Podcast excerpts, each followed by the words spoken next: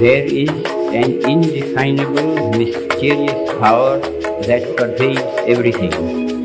I feel it, though I do not see it. It is this unseen power which makes itself felt and yet defies all truth because it is so unlike all that I perceive through my senses.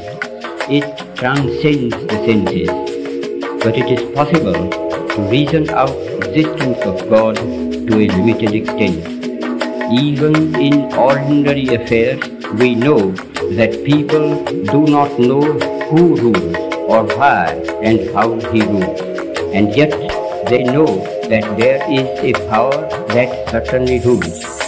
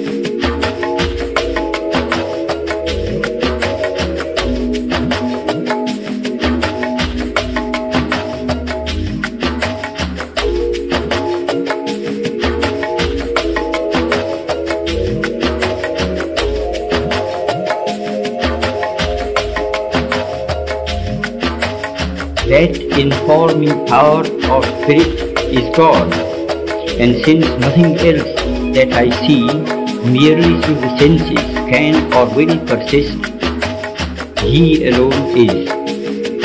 And is this power benevolent or malevolent?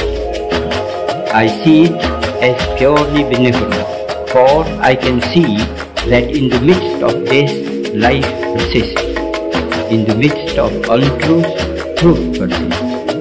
In the midst of darkness, light persists. Hence I gather that God is life, truth, light. He is love. He is the supreme good.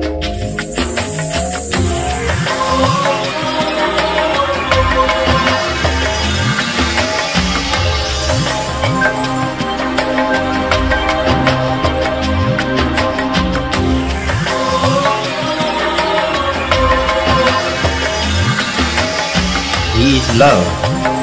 He is the supreme good.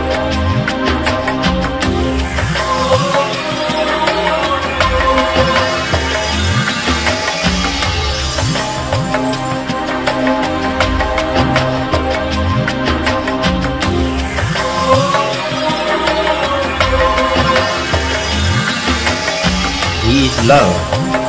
He is the supreme good.